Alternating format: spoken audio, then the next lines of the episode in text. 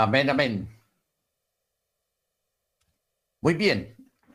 Entonces, eh, como habíamos hablado, anunciado, esta noche y de pronto el miércoles, la clase del miércoles mediante el cielo, vamos a explicar algunos aspectos acerca de dos libros que fueron eliminados de las escrituras por el catolicismo, dando honor a su antisemitismo. Ustedes recuerdan, hermanos, que el, el canon, el canon fue algo que se estableció por parte de los hombres porque uno a veces se encuentra con personas que cogen la Biblia y dicen, lo que no está aquí ya no está en ninguna parte y esto es lo que vale. Ok. E, ese tipo de ideas y de palabras son palabras salidas de una persona que no conoce la historia, no conoce los, los antecedentes, ni tampoco conoce los, las raíces de, todas las cosas. Y la, la ignorancia, hermanos, pues, como dice el dicho, la ignorancia es atrevida.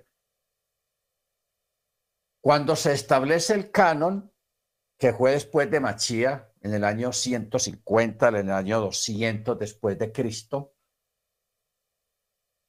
que se escogieron los libros que hoy en día forman parte del documento llamado la Biblia Católica, las Sagradas Escrituras de, la, de la Biblia Católica. Ellos, de todas maneras, cuando establecen el canon, ellos dejaron muchos libros afuera que eran usados normalmente y profusamente en la época apostólica, en la época del primer siglo, por los apóstoles. Pero estas personas decidieron a dejar afuera estos otros documentos. Una de las causas por las cuales dejaron afuera fueron por prejuicios religiosos y otros por puro antisemitismo, o sea, los antisemitas. ¿Por qué los antisemitas? Porque estos libros mencionan, son libros, son documentos muy judaicos, muy, eh, eh, muy israelitas, muy hebraicos. Entonces, como ellos en esa época estaban tratando de separarse de la Keilah de Jerusalén, de los creyentes judíos, entonces, por eso ellos dictaminaron en dejar estos documentos afuera. Eh, luego, más adelante, en la época de la Reforma, la época de Lutero, la época de Calvino. Eh, los protestantes, por alejarse del catolicismo, ahí viene otro rollo también. Los protestantes, por alejarse del catolicismo, ellos también crean su propio, eh, su propio canon. Entonces, en ese canon que sacaron los protestantes, o sea, la iglesia evangélica, estamos hablando de la luterana, la presbiteriana, la bautista. No vamos a hablar de los pentecostales porque el movimiento pentecostal vino mucho después. Las iglesias tradicionales más antiguas, hablando de, de grupos protestantes, son los presbiterianos, los metodistas, los bautistas, a los calvinistas. Entonces, esta, este grupo de personas, ellos también crearon su propio canon y dejaron otros libros que si están en la católica, los dejaron fuera. O sea, han hecho como una, como, como una segregación de libros. Los católicos dejaron muchos afuera. Luego vienen los protestantes y dejan otros afuera que forman parte de los libros católicos. Cuando usted coge una, una Biblia católica, usted va a ver unos libros ahí que para el mundo evangélico hasta son desconocidos. son, por ejemplo, el libro de Yehudit, el libro de Tobías, el libro de Paralipómenos, el libro de la sabiduría, el libro de primera, segunda y tercera de Macabeos. En el Nuevo Testamento sí los dejaron todos intactos, los protestantes. Entonces de ahí es que nace la, la famosa Biblia protestante que siempre todavía se usa, que es la Reina Valera. La Reina Valera. los protestantes nunca usaron Nácar Colunga ni la Biblia católica, sino siempre la Reina Valera y Casiodoro de Reina, porque son dos. La Reina Valera es una y la Casiodoro de Reina es otra, pero son casi iguales. Entonces, estas son las Biblias que se usan en el mundo protestante, en el mundo evangélico, tanto las iglesias bautistas, metodistas, presbiterianas, wesleyanas, y posteriormente pues los grupos pentecostales, que los grupos pentecostales pues son más variados. Ok. Entonces, hoy, hermanos, vamos a hablar de dos libros que están en el Nuevo Testamento, en la antigüedad, pero que lo sacaron de ahí, que fueron escritos por Mateo también por Matillajo. No son libros muy, muy grandes, muy extensos, sino más bien pequeños. El primer libro se llama eh, La historia de Joseph, el esposo de Miriam, de Joseph el carpintero.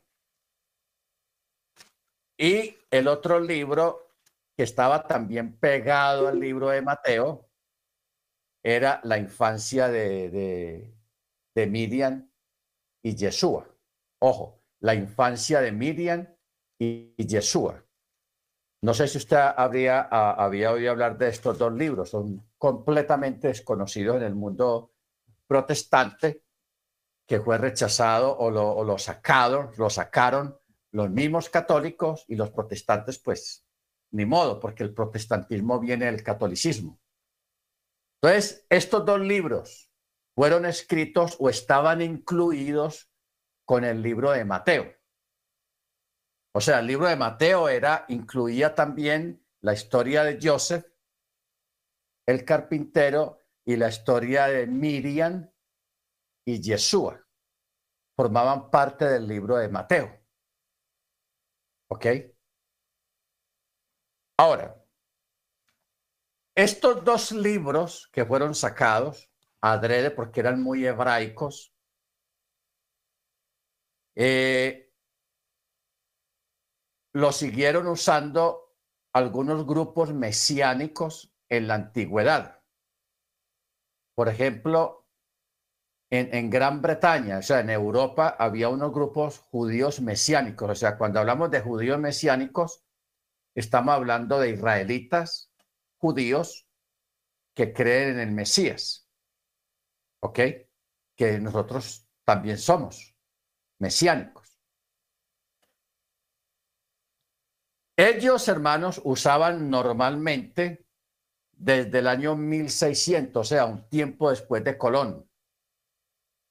Un tiempo después de Colón, de Cristóbal Colón, o sea, la, la, llegada de los conquistadores aquí a América, ellos usaban estos libros en sus Biblias, los tenían ahí escritos. Normal. A partir del año 1624 hasta el año 1935, estamos hablando de 300 años, más o menos.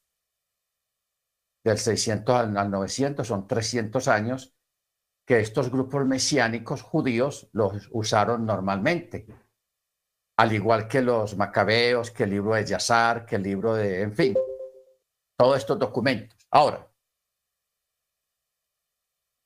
ustedes saben que el, movimiento pentecostal se consolidó precisamente en el año eh, 1919, porque en el año 1900, en el año, a finales del año 1800 nacen eh, dos grandes grupos, tres grandes grupos religiosos muy fuertes a finales del año 1800, que fueron la Watchtower, o sea, los testigos de Jehová, la iglesia adventista, fundada por Anna White, y también la, el grupo mormón, los mormones. Los aspectos doctrinales de estos tres grupos son muy dispares, o sea, muy separados, realmente muy, muy separados y muy sectarios. Pero no vamos a hablar de eso ahora. Estamos dando unas referencias de cómo más o menos es la historia porque nos vamos a ocupar acerca del contenido de la historia de Joseph el carpintero y la historia de Miriam y Yeshua, la infancia de Yeshua, porque usted ve que hoy en día hay gente que dice que bueno, y Yeshua dónde estuvo cuando cuando era de 14, de 15, de 20 años, ¿a dónde estaba Yeshua? Entonces uno decía, no, él estaba estudiando con unos monjes por allá en el Tíbet aprendiendo magia y la gente inventa. La gente inventa porque realmente hay que reconocer que la Biblia que usted tiene en sus manos, o Reina Valera, solamente contiene cuatro evangelios y no hay mucha información acerca de la infancia de Jesús en esos cuatro evangelios. Pero si hubieran permitido que estos, estos dos libros que lo sacaron, que es la infancia de Yeshua, y la, y, la infancia de Miriam también, hombre, ahí está el resto de la información. Ahí está todo. ¿Se da cuenta? O sea que el, asunto es como de, de, de, ignorancia, de ignorancia. Pero ahora nosotros, al menos en este aspecto, vamos a salir de la ignorancia y vamos a mirar a qué fue lo que pasó, cómo fue la infancia de Yeshua, cómo fue realmente el nacimiento de, de Yeshua y también cómo fue la infancia de Miriam. Porque usted ve que los evangelios menciona a los hermanos de Yeshua, pero no menciona los nombres. No menciona los nombres de ellos. Y uno dice, tan raro que no menciona los nombres de, de los hermanos. Y habían hermanas también, habían, eran cuatro varones y dos muchachas. Cuatro varones y dos muchachas. Ok. Entonces empecemos con un orden. Ocupémonos primeramente de Miriam. Que aquí hay algo espectacular. Miriam, los padres de Miriam la mamá se llamaba Ana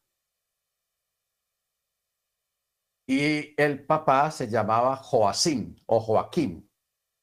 En español quedó Joaquín, pero en hebreo era Joacim. Que ustedes saben que hubo un rey que se llamaba así también en Israel, Joacim.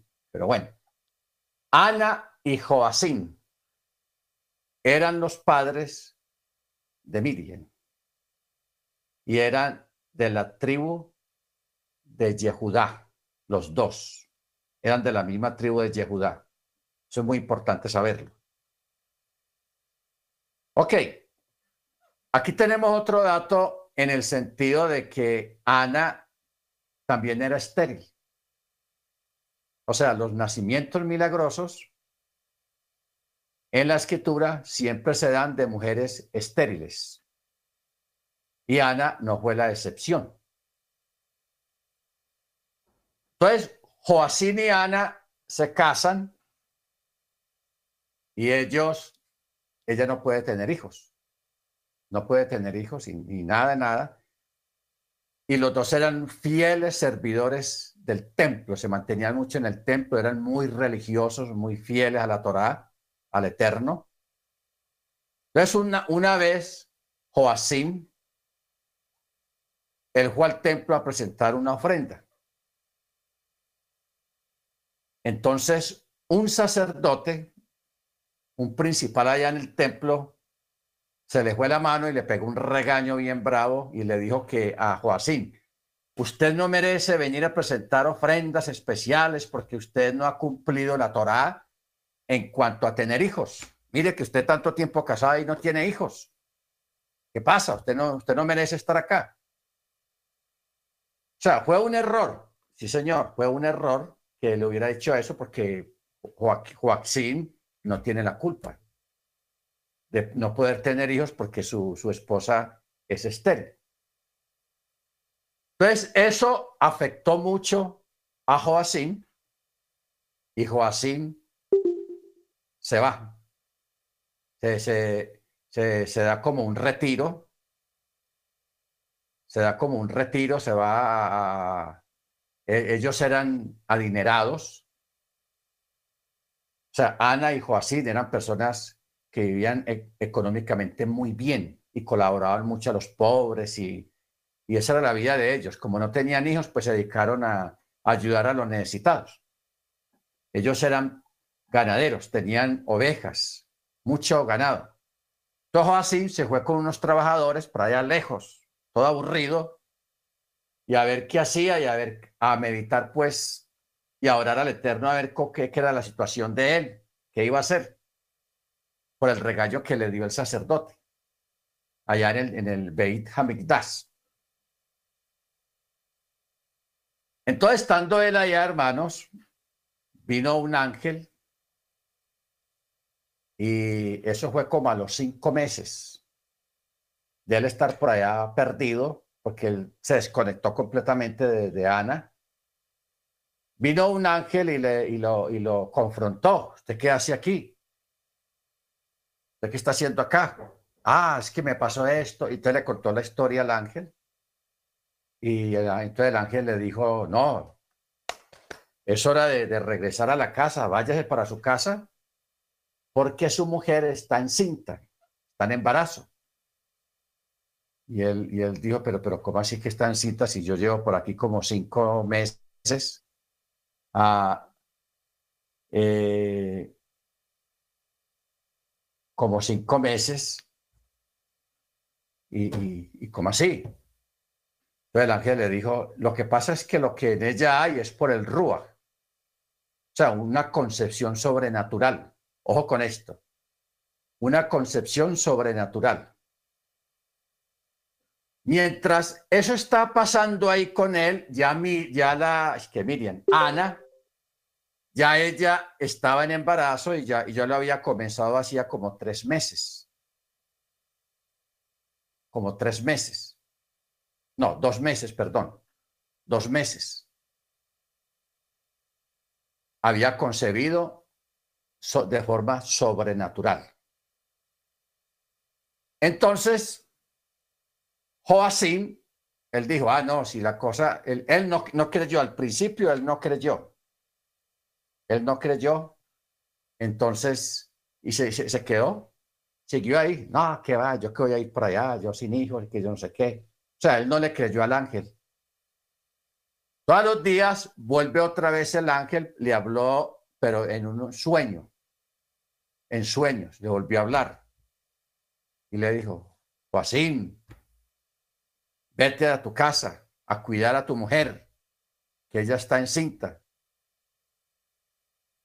Entonces le contó ese, sueño, se lo contó a los trabajadores, entonces los trabajadores le dijeron, no, pues si ya dos veces te ha dicho lo mismo, ¿qué está esperando? Vámonos.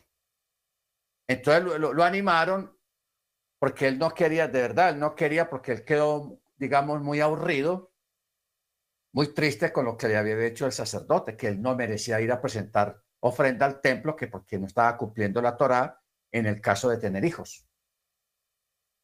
O sea, como que le estaba echando la culpa a él por no tener hijos, siendo que la mujer era estéril, Ana. Entonces él se va y sí, se encuentra ya pues con que la mujer ya está en embarazo y él está con ella ahí, la cuida y ahí es donde nace Miriam. Ahora, por el lado de, de, de Ana, la mamá de Miriam, ella cuando vio que su marido no volvía y que estaba sola, entonces ella había hecho una oración al Eterno y le dijo, Eterno, que es de mi vida, vea, estoy sola, estoy, mi esposo me dejó, se fue, no tengo hijos, ¿yo qué voy a hacer? Mi vida es miserable, etcétera, etcétera. Entonces un ángel le habló y entonces ella dijo, si tú me das un hijo o una hija, yo te lo ofrezco. O sea, ella hizo la misma petición que hizo Ana, la otra Ana, tiempo más atrás, que, tú, que la, mamá de Samuel, que ella también le, le prometió al Eterno, si me das un hijo, yo te lo ofrezco. Para, se lo ofrezco para su servicio, que eso hizo. Cuando ella, cuando el niño Samuel cumplió ocho años, ella lo llevó al templo. Y ahí se quedó Samuel y ahí se levantó un varón del Eterno que se llama Samuel el profeta o Samuel el vidente. Esta otra mujer, la esposa de Joacín, que también se llama Ana, ella hizo la misma promesa. Si me das un hijo o una hija, yo te lo voy a ofrecer para tu servicio. Entonces, ahí nace Miriam. Nació Miriam. O sea que Miriam, hermanos, fue una, una niña, una muchacha que tiene un nacimiento también sobrenatural, una concepción sobrenatural. No nació, no, no, no fue concebida por voluntad de un varón, sino directamente por el Ruach. ¿Estamos? Entonces, yo quiero que usted, eh, aunque esto es nuevo para usted, porque es primera vez que hablamos de este tema, pero eso está en la escritura. O sea, no hay que ir muy lejos y yo le voy a dar la referencia del libro para que usted lo consiga, porque esos libros siempre han estado por ahí, pero nunca nos han dicho dónde están. Pero yo le voy a decir dónde están. Ok. Nació Miriam. Cuando Miriam fue destetada, o sea que ya Ana ya no le daba alimento y, Miriam tendría por ahí unos siete, ocho años, porque más o menos a esa edad era que se llevaban los niños ofrecidos al Eterno, al templo, como ella lo había prometido. Ella llevó al niño, a la niña, a Miriam al templo. Miriam resultó ser una niña, llamémosla superdotada, superinteligente, eso aprendía la Torah así, se sabía salmos de memoria, se sabía la legislación de la Torah de memoria. O sea, era una niña muy salada, muy inteligente, muy sagaz y muy consagrada al Eterno. Cuando Miriam está ya como en los nueve, diez años, ella misma le hace una promesa al Eterno y le dice, Eterno, yo solamente quiero ser una servidora suya yo solamente quiero servirle a usted y yo no quiero en mi vida casarme nunca. Yo nunca me voy a casar, ni quiero conocer un varón, ni que un varón me conozca. Así oró ella. Y ahí se comprometió. Entonces Miriam, hermanos, también de una forma sobrenatural era bendecida y guardada por el Eterno a través de los malajim, a través de los ángeles. O sea, prácticamente desde su nacimiento, Miriam fue cuidada celosamente de parte del Eterno, porque ya nosotros sabemos quién iba a ser o qué iba a ser ella más adelante. Ella iba a ser la madre de Yeshua, Baruch Ella en el templo estando en el templo, pues se vuelve muy famosa y se vuelve muy conocida por los levitas, por el servicio que ella prestaba, por la consagración y por el voto de castidad que ella había hecho delante del Eterno. ¿Ok? Entonces, ¿qué pasa? Viene la contra, la, la parte opuesta ¿Cuál era la parte opuesta? De que en, el judaísmo, ustedes saben que en, el pueblo hebreo siempre el, matrimonio es una cosa muy importante. Todo judío tiene que casarse y tener hijos porque eso es cumplir la Torah también. Y aunque los sacerdotes del templo sabían la promesa que Miriam había hecho al Eterno de, guardarse en castidad, de, solamente dedicarse a las cosas del Eterno, ya ellos empezaron a, cuando ya ella tiene 12 años, 13 años, ellos empiezan a, mirar, a buscarle esposo. llegó un candidato, un, señor muy importante ahí en, en, Jerusalén, y dijo, yo quiero casar a, mi hijo con esa muchacha, con Miriam. Entonces Miriam dijo, no, yo no me caso con él.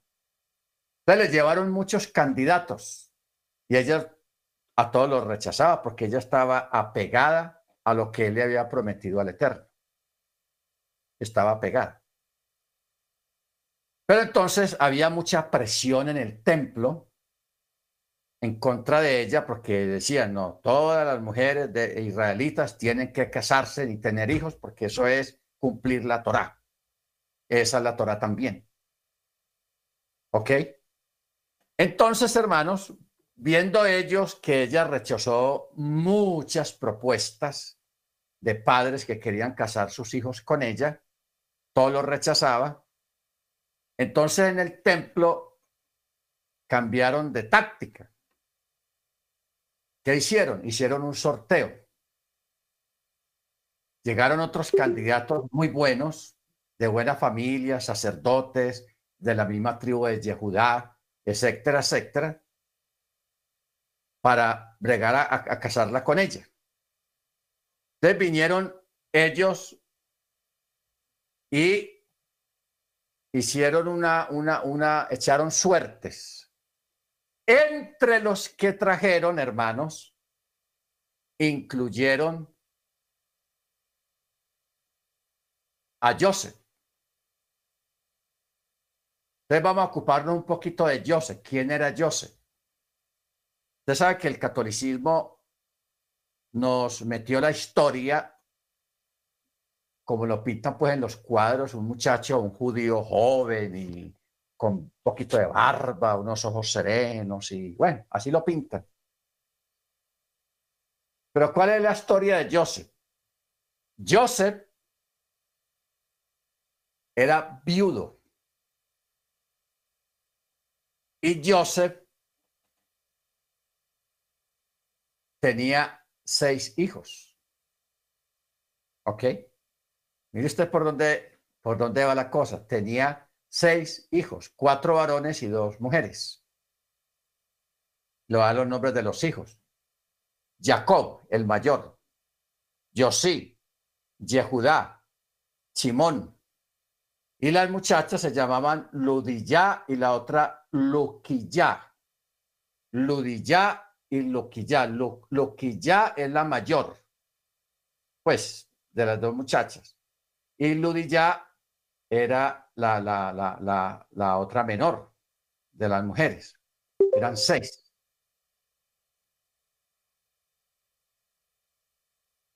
Joseph, a él lo incluyen en la lista porque Joseph era también un hombre muy consagrado, de muy buena familia, y, era especialmente consagrado a las cosas del Eterno y muy respetable, muy respetable dentro de la comunidad ahí en Jerusalén, en lo que tiene que ver con el templo.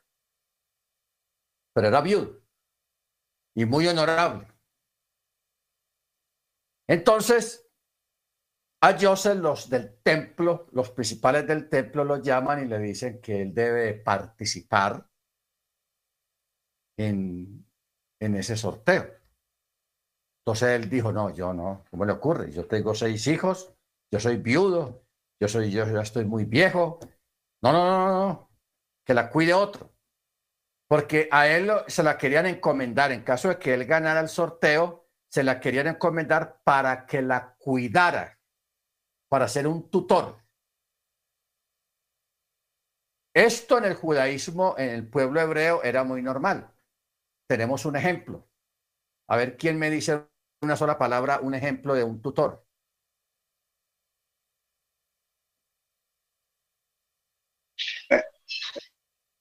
Mano Freddy.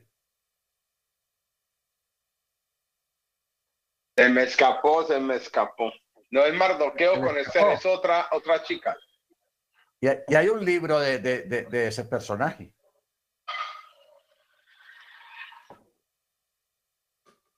Mardoqueo. con Esther. Esther, el libro de Esther, acuérdese que Mordecai o Mardoqueo era tío de Esther y él la crió. Él fue el que la crió, pero él nunca se casó con ella. Mordecai. Él solamente la crió. ¿Ok? Y la instruyó en las cosas de la Torá. Eso sí hizo un buen trabajo Mordecai. Entonces, ese mismo trabajo era el que le querían dar a Joseph con Miriam porque José ya estaba viejo y ya tenía seis hijos y era viudo. Pero había un, una, echaron suertes. Entonces trajeron diez personas, diez personas. Cada persona debía de traer una varita, incluyendo la de Joseph. Joseph no la llevó, pero alguien se la consiguió y dijo, ah, esta representada la de Joseph. Entonces, mire usted la señal que pidieron, porque ellos, eso no era de que, a ver, venga usted, saque una de las varitas y, y la que esté marcada con el nombre ahí, ese, con ese se casa Miriam, no. Pidieron algo más fuerte. ¿Qué fue lo que pidieron? De que Alguien iba sacando una varita y la, ponía así y de esa varita tenía que salir una paloma. Y la paloma tenía que volar hacia arriba. Y la paloma tenía que ser blanca. O sea, la pusieron difícil, pero no imposible, porque para el Eterno no hay, nada imposible. Y, y así hicieron, hermanos. Sacaron la primera, la dejaron un rato ahí, varias horas, no pasó nada. La segunda, igual, la pusieron ahí, no pasó nada, no salió ninguna paloma. Y así vinieron todas, todas, todas, todas, todas, hasta que acabaron y se olvidaron de la de, de la de Joseph.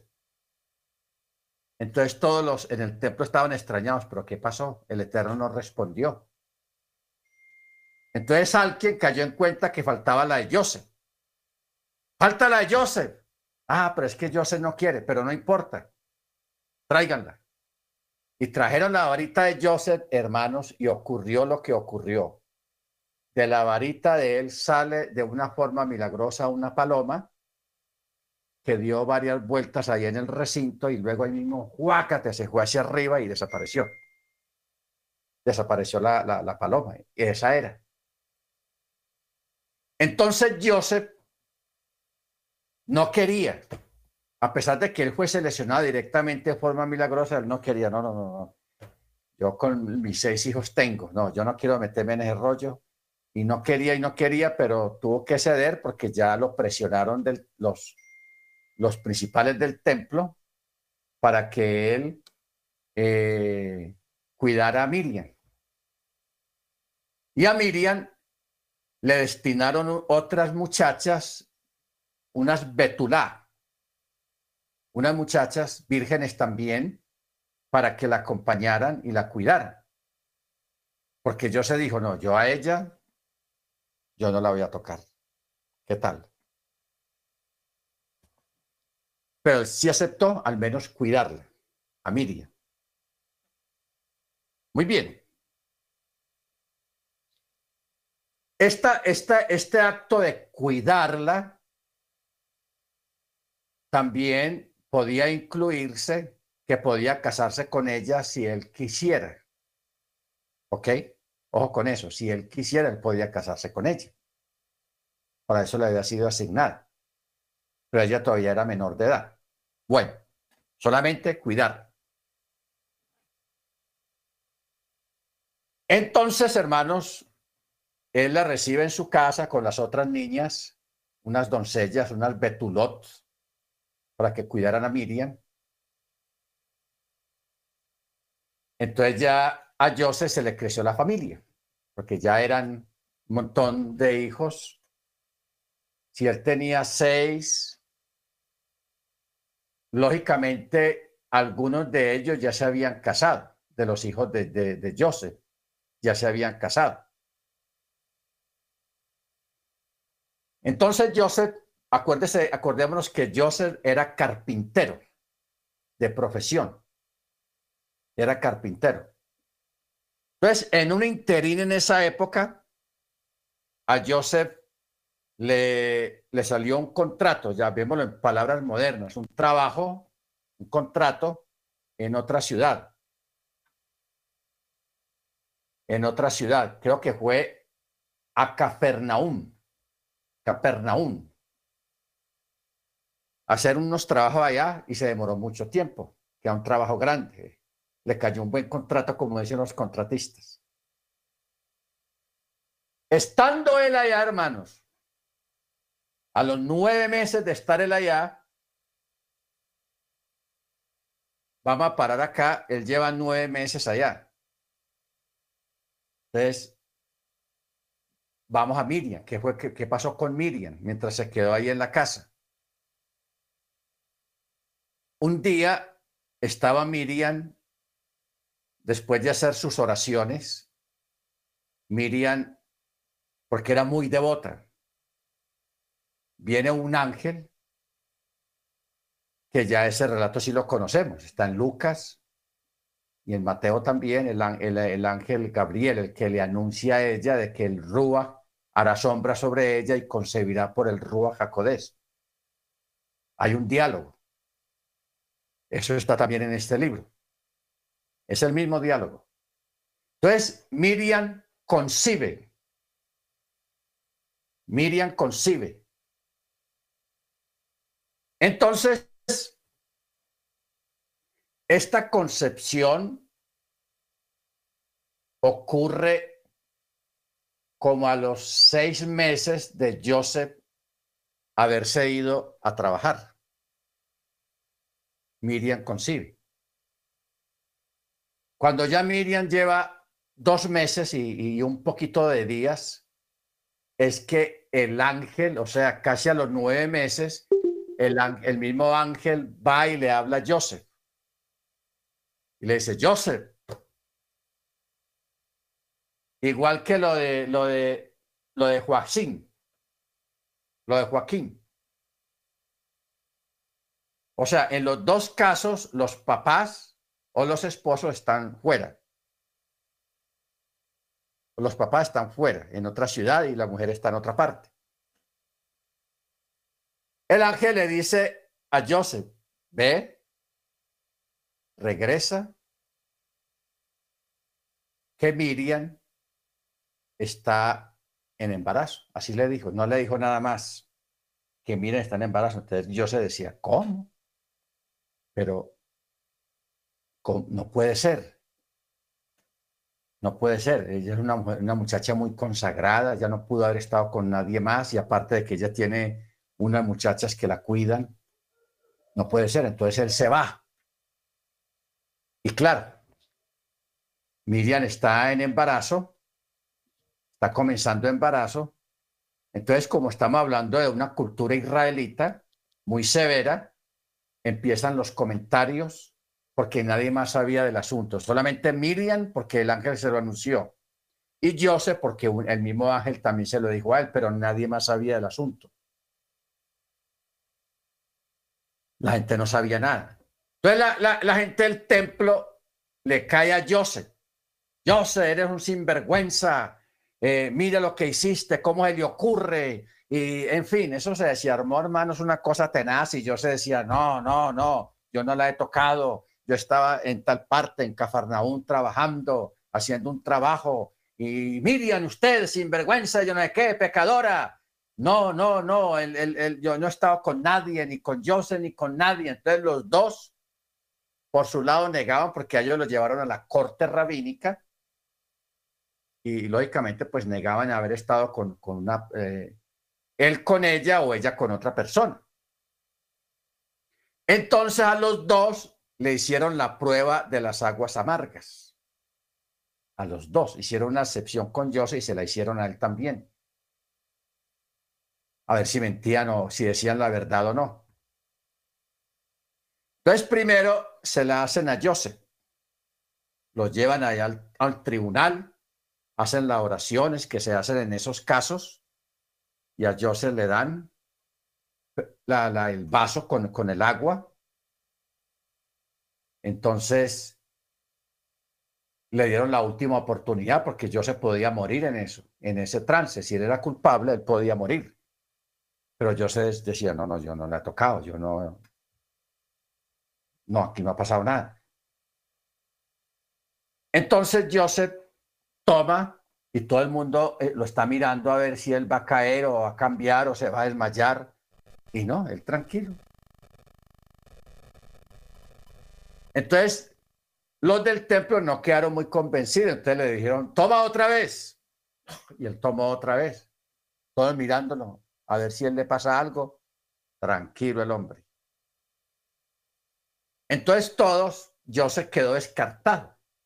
Y muchos le pidieron perdón, perdón, yo sé, porque por dudar de usted, sabemos que usted es un hombre muy íntegro, qué pena, perdónenos.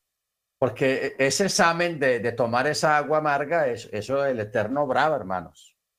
Eso la persona si mentía, caía ahí de una. Algo le pasaba. Bueno. Luego traen a Miriam y la interrogan otra vez. Miriam, por favor, diga la verdad. Mire que le vamos a dar las aguas amargas y si usted está mintiendo, usted puede morir. Usted le pasa algo. No, yo no he estado con nadie, decía ella. No he estado con nadie. Bueno, entonces tenga, toma. Ella tomó y todo el mundo mirándola a ver si le pasaba algo. No le pasó nada. Repitámoslo como hicimos con Joseph. Ok. Vuelven y le dan la toma, hacen la oración, le dan la toma y ella lo toma no le pasó absolutamente nada. Luego interrogan a las muchachas que le, que le habían dado para que la cuidaran. ¿Usted la vio ella en alguna cosa, en alguna conversación con algún varón? No, no, ella ha estado siempre con nosotros. Ella no ha dejado sus oraciones, el servicio y aquí y allá y, todo eso. Entonces ella atestiguaron, pero a ella sí no le dieron el agua amarga, solamente la dieron a, a Joseph y a Miriam. Entonces, hermanos, ya los que habían dudado de Miriam le, también le pidieron perdón porque esa prueba de las aguas amargas, eso era sobrenatural. Si la persona mentía, si hiciera verdad, a la persona le iba mal, se, se podía morir o le daba una enfermedad ahí mismo, ahí delante de la gente, de los que estaban haciendo la prueba, o delante del, del tribunal. Entonces, ya como a regañadientes, aceptaron de que realmente la concepción de Miriam había sido sobrenatural. Porque alguien le recordó lo de Ana y Joacín. Los papás, acuérdese que pasó con los padres de, de Miriam. Tal vez esté repitiendo la historia, decían. Entonces eso los, los dejó como quietos más sin embargo, hubo un sector de, los judíos allá en Jerusalén que no creyeron ni lo uno ni lo otro. Y hoy en día circula en el judaísmo. Yo he leído ese documento. En el judaísmo ortodoxo, hoy en día ellos tienen una, una historia que se llama la historia de, ah, ¿cuál la palabra? Cumbedita. Pumbedita, creo que es pumbedita ellos crearon una historia porque no creían en lo sobrenatural, en lo milagroso. Crearon una historia de que Miriam, aprovechando que Joseph estaba por allá en, en, ellos decían que Miriam se estaba viendo con un soldado, con un romano, imagínense, con un romano, y que, que, y que logró pues tener una, una relación con, con ese romano y que de ahí fue que ya quedó en embarazo. Y los judíos de hoy en día, los ortodoxos, ellos sostienen eso todavía, hermanos. Ojo con eso. Ellos lo sostienen todavía. Pero bueno, sigamos adelante. Entonces, ya pues, eh, antes de eso, de esa prueba que le, le hicieron a los dos, Joseph, en medio de tanta habladuría y de tanta acusación en contra de él, él quería irse. Él se iba a ir. No, yo me voy de aquí. Yo me vuelvo a ir. Ya se había ido, pues me vuelvo a ir. Porque él pensaba que a Miriam le iban a hacer daño. Y él la quería mucho, entonces él no quería acusarla. Porque el, proceso legal para esto es que a, ella la llevan a la corte y llevan a Joseph y, y Joseph tiene que acusarla. La tiene que acusar por, por, por adulterio. Y, si no la acusa, él viene a ser culpable porque ese, él es el tutor de ella.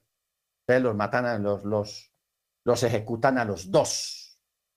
Entonces por eso Joseph, él pensaba era irse lejos. Me voy para lejos de aquí. Yo no quiero ver qué es lo que va a pasar acá, ni que me acusen de algo que yo no hice. Él estando en ese trajín de irse, fue que un ángel le, le habla y le dice, Joseph, Joseph, no temas, no tengas miedo. O sea, el mismo ángel que le habló a él allá fue el que volvió y le dijo, porque yo se le dio miedo, pues todo el revolú de, de, de, de la corte y tantas acusaciones, tantos dedos señalando y una cosa y la otra. Entonces él, él, no, no, estaba preparado para eso, parece. Entonces la quería, se quería ir, la quería dejar a su suerte. Entonces el ángel le dice, no te vayas, no te vayas, que el Altísimo vela por ella y por usted también. Tú vas a ser el tutor y tú eres el tutor de ella. Ok, ya acercándose el tiempo del alumbramiento, a los ocho meses, nueve meses, viene el edicto del emperador romano para censar a todos los habitantes de Judea. Y el censo funcionaba de que cada uno tenía que ir al lugar donde, de donde eran, al lugar de nacimiento. Entonces, Joseph era de, de, Bethlehem, eran de, ese territorio allá. Entonces tenían que viajar hasta por allá. Entonces los dos se van. Miriam con su barriga ya, ya bien crecidita. Entonces, hay que aclarar algo también.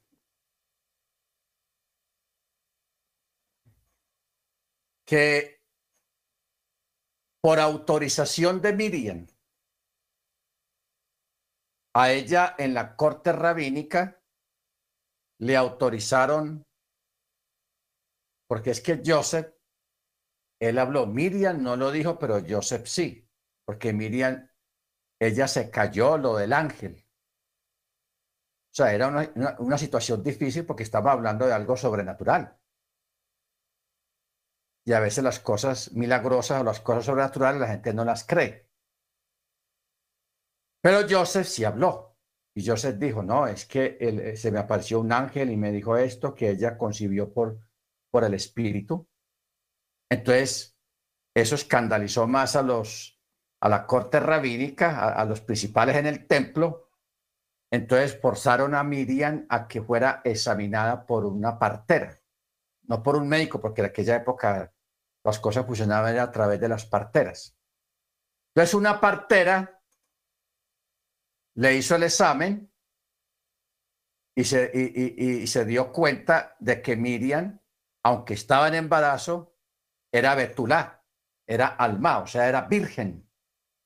No había, no, no tenía roto el himen. era virgen completamente. Entonces todo el mundo, oh, ¿qué es esto?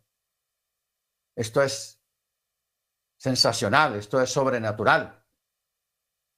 Entonces, en medio de la bulla esa del descubrimiento de que una muchacha en embarazo y es virgen, tiene el himen intacto, e, eso fue una noticia, pero ya en ese tiempo fue lo del empadronamiento, lo del censo. Entonces ellos tuvieron que salir a su lugar de, nacimiento, a, a Bethlehem. Cuando ellos van a Bethlehem, a Miriam comienza a, sentir los dolores, los primeros dolores. Y el relato que ya conocemos nosotros, como era la época de la fiesta de, de, de Sukkot, la fiesta de Sukkot, eso estaba así de gente, celebrando Sukkot también, en todas partes. Y como ellos había mucha gente que vivía en el extranjero o en otras ciudades de, Judea, de Israel, que también habían ido a empadronarse, a participar del censo porque eran naturales de ahí, de, de esa región. Entonces, cuando ellos llegan allá, no hay dónde, todo está ocupado. Entonces, hay una cueva, hay una cueva. Y ellos se meten a la cueva y, empiezan los dolores más fuertes. Entonces, José, desesperado, él va a la ciudad, porque la cueva quedaba en las afueras de Bethlehem, cerquita donde fue enterrada Rachel. Eso es impresionante. Donde fue enterrada Rachel. Joseph va y cuando él sale, Alguien que había oído que ellos estaban buscando dónde posar, va donde Miriam y le dice, vea señora, eh, hay, hay una azúcar que está desocupada. Se la, se, la cedemos para que usted pueda, pueda estar ahí.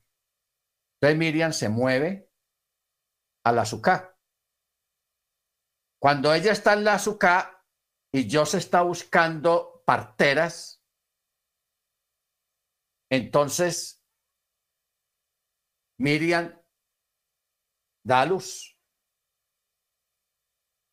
Miriam da a luz sola. Ojo con eso. Sola. Ella da a luz sola. Cuando Joseph viene con las parteras, llega a la cueva, ya no la ve y le dice, no, ella se fue para tal y tal parte que le, le, cedieron una azúcar. Y le dijeron dónde está, era cerquita de ahí. Entonces Joseph va con las dos parteras y encuentra a Miriam en un azúcar con el niño nacido ya. Y Miriam, tranquila, como que no hubiera tenido trabajo de parto ni nada. Entonces, yo se preocupado, mija, ¿cómo, que, ¿cómo así? ¿Qué pasó? ¿Cómo fue? Vea, qué, pena, qué tal, y que estaba buscando las parteras y Miriam, no, tranquilo, qué tal. Bueno. Entonces, una de las parteras, ella le dice a Miriam, ¿cómo te fue? Que te puedo examinar, ¿cómo estás? Miriam le dice, ah, no, yo estoy muy bien, si quiere, examíneme autoriza el examen a, una de las parteras.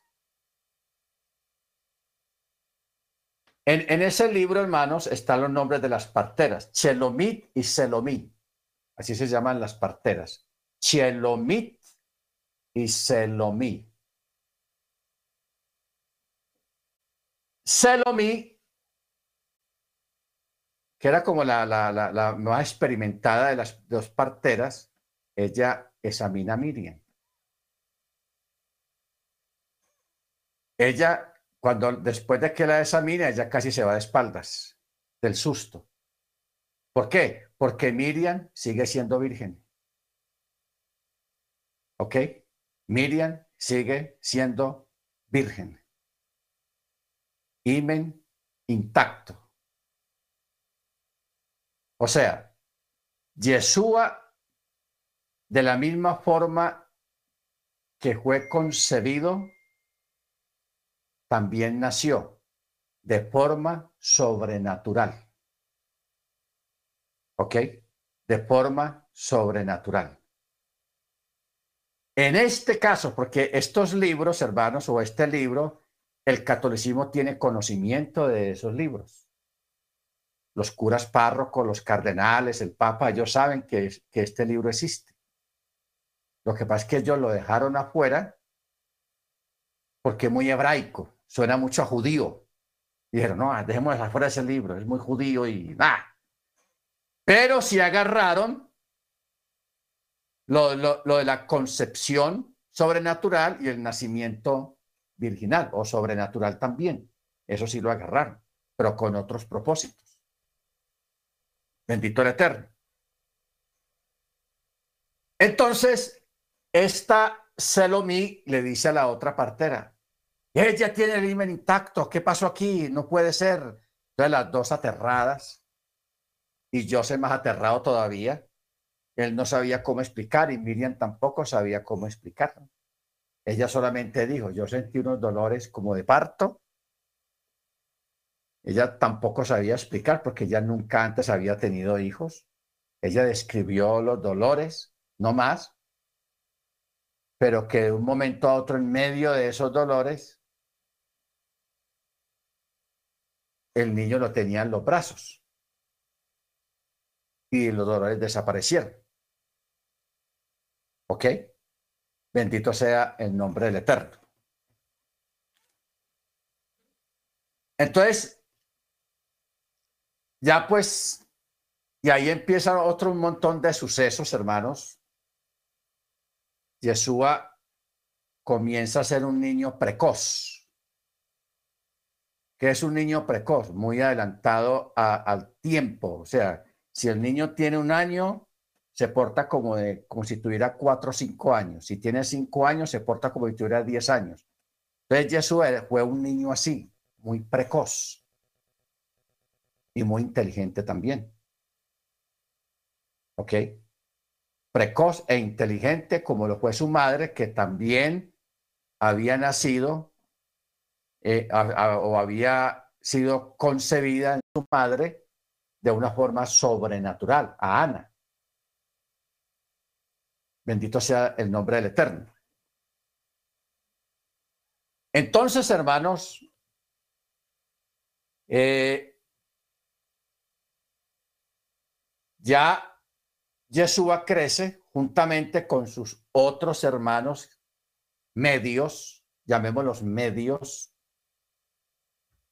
hablando técnicamente, que son Chimón, Yehudá, Yochi, Jacob, Lodica y Loquillá. Lodica y Loquillá. Estos son los hermanos. Ya en los evangelios que nosotros conocemos, cuando dicen, y no están sus hermanos con nosotros, o cuando Jesús estaba dando una enseñanza dentro de una casa, le dijeron, allá afuera está tu madre y tus hermanos. ¿Ok? Porque ellos, lógicamente, se quedaron juntos bajo el mismo techo juntamente con Yeshua. Porque de todas maneras Miriam cumplió su voto que había hecho porque Joseph no la conoció. No la conoció. Y no hay un texto que atestigue que diga y Joseph conoció a, Miriam. No lo hay. Solamente da como una referencia técnica de eso, pero que hayan salido más hijos directamente del vientre de Miriam, no hay. Lo que pasa es que la gente ignora que Joseph era viudo. Esa parte la gente no la sabe. Entonces le acomodan los otros llamados hermanos, porque eran hermanos, porque se quedaban bajo el mismo techo. Los otros llamados hermanos eran, llamémoslo técnicamente, hermanos medios. Llamémoslo así, hermanos medios, aunque no eran ni medios tampoco, eran criados bajo el mismo techo por Joseph y Miriam. Porque Miriam vino a ser madrastra de esos muchachos. Porque a Joseph y a Miriam los tenían afuera por pareja. los, los tenían como pareja, como si fueran pareja. Pero Joseph se comprometió y Miriam también se comprometió, cada uno por su lado. Joseph a no tocarla nunca a ella porque él estaba muy anciano. Y Miriam había hecho voto delante del Eterno de no conocer varón, ni un varón la conociera a ella. ¿Ok? Bueno. Ahora, eh, esto, hermanos, parece una historia, se puede decir, ah, eso es fantástico. Otra cosa es que usted lea el libro de Yazar. Yo aquí tengo unas citas, eh, por ejemplo, en Josué capítulo 10, verso 13. Anote esa cita. Josué 10, 13 dice, y el sol se detuvo y la luna se paró hasta que la gente se hubo vengado de sus enemigos. Y luego dice, ¿acaso no está escrito esto en el libro de Yazar? Que el sol se paró en medio de los cielos y no se apresuró a ponerse casi un día entero. En segunda de Samuel,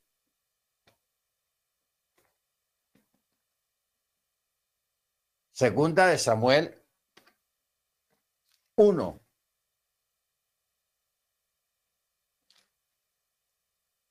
capítulo 1, verso 18. Dice, y mandó que enseñaran a los hijos de Judá el arco. He aquí que esto está escrito en el rollo de Yazar. Aquí lo llaman el justo, pero es el mismo Yazar, es un apodo. El justo. Y ahí comienza a partir del verso 19 hasta el verso 27 escrito acá en Segunda Samuel, un escrito de referencia o una porción que está en el libro de Yazar, donde dice, ay del esplendor de Israel, herido en tus alturas, cómo han caído los valientes. Toda esa porción fue sacada del libro de Yazar. Ahora, ustedes saben que el libro de Yazar no quedó en el canon del Antiguo Testamento, lo dejaron fuera, pero mire que hay varias citas que mencionan ese libro, pero es desconocido para mucha gente. ¿Ok? Hay otros libros, las crónicas del vidente Ido, las crónicas de Asaf. O sea, hay otros libros, hermanos, que el más grande de todos es el de Yazar, porque ese es largo pero está el libro de, de, de, de Enoch, que también he mencionado en la escritura. Está el libro de Yazar, está el libro del vidente Ido, está el libro del vidente Asaf, está el libro, hay varios libros, hermanos, que están mencionados aquí, que no quedaron en el cano, los dejaron fuera, lamentablemente. Pero el hecho de que lo hayan dejado afuera no quiere decir que no eran inspirados. Mire que los menciona aquí. De una forma normal. Por ejemplo, aquí en segunda de Samuel. Y mandó que enseñaran a los hijos de Judá el arco. He aquí que estas cosas están escritas en el rollo del justo, o sea, en el libro de Yazar. Libro de Yazar. Luego, en el libro de Números, capítulo 21. Números 21, 14.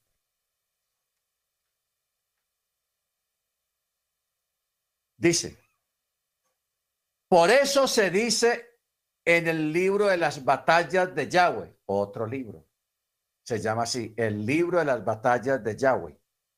Y ahí mencionan uno, dos, tres, cuatro, cinco, seis textos que fueron tomados de ese libro que se llama Las batallas de Yahweh y ese libro no quedó en el canon Mire todo lo que nos estamos perdiendo, toda la historia. Este texto está en números 21, 14. Menciona un libro que se llama Las batallas de Yahweh, que no quedó en el Antiguo Testamento ni en el Nuevo Testamento. Entonces, si por ejemplo yo pudiera conseguir este libro, Las batallas de Yahweh, y lo leyera y extrajera de ahí documentación, información y se las diera a ustedes, es lo mismo que estamos haciendo con esto de la historia de Joseph y Miriam. Porque en el libro de, de Yazar, hermanos, hay unas cosas impresionantes ahí. Los que lo han leído o han leído algo de ahí saben de qué estoy hablando. En el libro de Yazar hay unas cosas, hermanos, tenaces, muy bravas. Bendito sea el nombre del Eterno. Y ese libro yo sí lo tengo acá, el libro de Yazar. Pero este, el rollo, el libro de las batallas de Yahweh, no lo tengo aquí. Un libro que sí me lograron conseguir fue Las Asunciones de Mochi. Ese sí me lo consiguieron. Ahora, esto, hermanos, que estamos viendo, porque yo este, eh, en este nuevo periodo de clases que vamos a tener, quiero traerles bastante información de estas cosas para que usted tenga una, una mente más abierta en cuanto a las escrituras y mayor conocimiento en cuanto a las escrituras, porque es que no hay nada más desagradable que la ignorancia, que no saber. El saber es bueno. Hoy en día, donde hay tanta oposición a la Torá, a la Tanakh, donde, donde la gente habla tantas bobadas, porque es que es otra cosa, es lo que usted lee que de la gente preguntando, y bueno, y Yeshua después de que fue presentado al templo hasta los 30 años, ¿dónde estuvo? ¿Ah? ¿A dónde estaba él? Pero unos dicen, no, él estaba en la India aprendiendo yoga y, y otros dicen, no, él estaba en tal y tal parte aprendiendo magia para hacer los milagros. Entonces la gente inventa, inventa, hermanos. ¿Pero por qué inventan? Porque no saben. Y eso nos puede pasar a nosotros también, que alguien nos pregunte, si alguien le pregunta a usted, oiga, ¿y qué? ¿Jesús dónde estuvo ahí? ¿Jesús dónde estuvo ahí antes de los 30 años? ¿A dónde estaba? Que es que no lo mencionan en los evangelios que hay ahí. Que ya usted les puede hablar, ah, no, es que hay otros evangelios o hay otros relatos en los libros que no quedaron, lo sacaron de la Biblia y ahí donde está la infancia de Yeshua. Ahí donde está la infancia. Porque usted, por ejemplo, que en ninguno de los evangelios menciona en qué tiempo se murió Joseph. ¿Cuándo se murió Joseph? ¿De qué se murió? ¿Qué le pasó a Joseph? Que no lo mencionan más en la Biblia, en los evangelios. Pero en este libro está la muerte de Joseph, relatada con lujo de detalles. Ahí está. De cuándo murió, qué edad tenía cuando murió, y todas esas cosas están ahí. Y Yeshua, hermanos, siendo que Yeshua mismo sabía que él no era el papá biológico de él, de todas maneras, él lo quería mucho y estuvo mucho al lado de él. Amén. Y tenía un gran respeto por Joseph. ¿Ok? Entonces, eh, Vamos a parar acá porque en la clase del miércoles lo que vamos a hacer es que usted va a preparar preguntas y, tenemos que sacar el tiempo también para, para hablar sobre cómo pasó la concepción de Miriam y cómo pudo haber pasado el nacimiento de Yeshua siendo que ella, cuando está en embarazo, tiene el himen intacto, es Betulá o Almaj, o sea, virgen, y nace Yeshua y ella sigue virgen. ¿Ah? Eso es. Excelente, hermanos. Espectacular. Entonces, para hablar esa parte, pero más en detalle. Más en detalle. Hermana Cecilia. Pastor, eh, recordando, porque no me perdí un solo detalle de lo que estaba diciendo, me parece asombroso. Es algo que verdaderamente no conocíamos, pero recordaba porque usted sabe que es una persona ya con suficientes años. Cuando estábamos en la iglesia católica, ellos sí conocen eso porque ellos decían virgen antes del parto y después del parto. Y yo una vez cuando fui a hacer la primera comunión en la iglesia católica, yo le pregunté al, cura qué quería decir eso. No, que cuando nació fue como, como una luz que salió de dentro y la niña siguió siendo virgen no, no, no más, pero me quedo inquieto porque ellos sí conocen de eso, porque cómo hablaban de que María era virgen antes del parto y después del parto. Entonces, pues recordé esa historia que ellos nos relataban cuando estábamos pequeños, de que, de que esto lo confirma lo que usted está diciendo, de que ellos sí conocen ese libro. Ellos lo conocen, lo que pasa es que a ellos les está prohibido decirle a la gente dónde está ese libro o dónde se consigue, etcétera, etcétera. Pero ellos lo tienen y saben la historia y por eso ellos hablan de María por la forma como hablan en cuanto al nacimiento y a la concepción y lo hablan con esa seguridad porque ellos tienen la fuente, el libro, pero no dan la fuente a nadie. ¿Ok? Baruch Ahora nosotros pues podemos tener acceso a, esa fuente y en ese aspecto darle la razón a ellos. ¿Ok? En cuanto a la concepción y al nacimiento de Yeshua. Ellos tienen la razón. Y aquí lo estamos corroborando y verificando. Amén. Pero sí podemos, hermanos, ampliar un poco más de detalle porque cuando los hermanos, el hermano Dago y la esposa, la hermana Amparo, que ellos ya se, regresaron ya para Bogotá el día de ayer, yo, yo estuve hablando profusamente con ellos, como ellos son médicos, eh, yo, les, yo les pregunté a ellos, bueno, ¿usted cómo explicaría, usted como médico, cómo explicaría una concesión virginal? ¿Cómo, cómo fue la cosa? Y cómo eh, es posible una, un nacimiento de, la forma como nació Yeshua. Ahora, mire usted, hay un texto en el Evangelio de Juan que nos da luz sobre eso.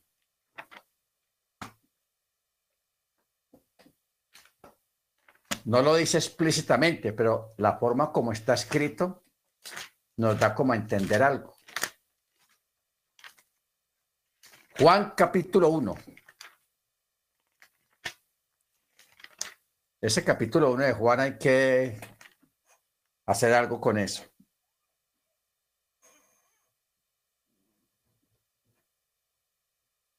Juan capítulo 1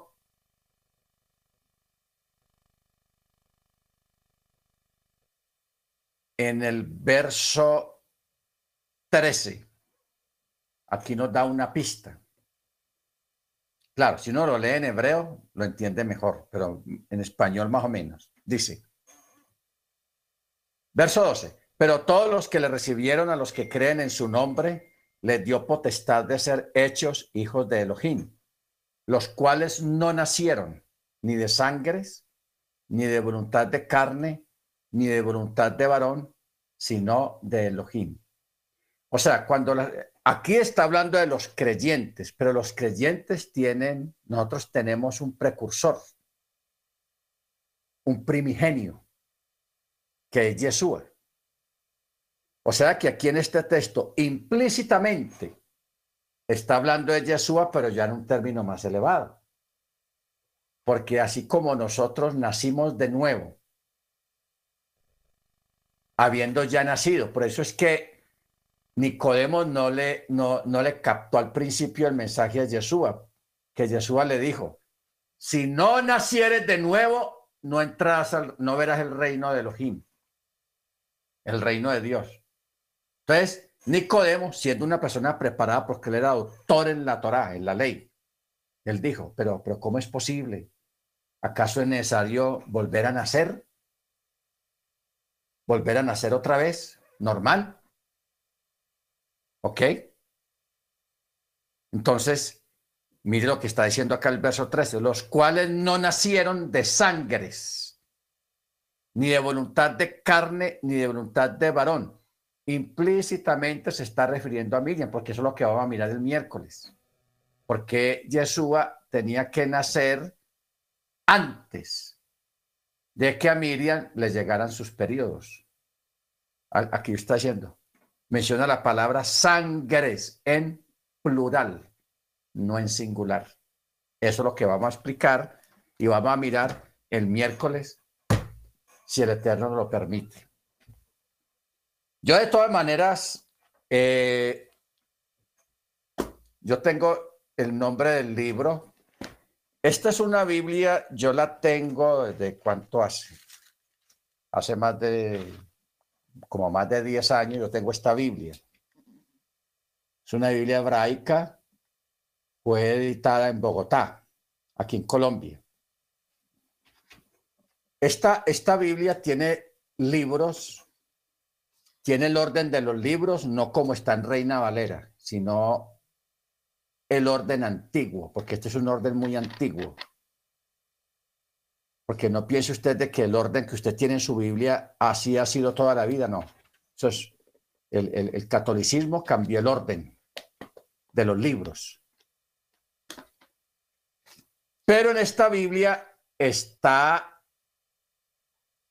Macabeos, está la infancia de, la, vida de Joseph y la infancia de Miriam y de Yeshua, que forman parte del, Nuevo Testamento.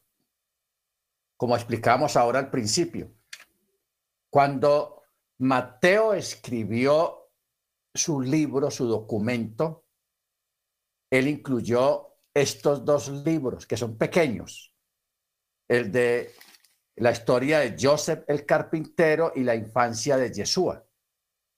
O sea, él comenzó con eso, luego viene el que todos conocemos, capítulo 1 de Mateo, luego siguió con eso. Pero ¿qué hizo el catolicismo? El catolicismo suprimió la historia de Joseph el carpintero y la historia de Miriam y Yeshua, la infancia de Yeshua, lo sacaron y nos, dejaron solamente capítulo 1 de, Mateo, el que conocemos, pero no, la, gente no sabía de que estos dos libros los habían sacado de ahí. O, esa parte, o dos libros no. Estos dos documentos formaban parte del libro de Mateo. Así de sencillo. Simplemente que esa parte la suprimieron y dejaron lo que conocemos de Mateo. Así de claro. ¿Ok? Pero mire, eh, por, por gracia del Eterno, podemos tener acceso a, a, ese, a esa parte que fue suprimida de, del Evangelio de Mateo y poder leerla porque ahí está la infancia de Yeshua. Amén. Baruch Bendito sea su nombre. Muy bien. Vamos a pedirle a la hermana Beatriz, es tan amable, para que nos dirija la oración. Y el miércoles, mediante el cielo, seguimos con esta parte. Bien puede, hermana Beatriz.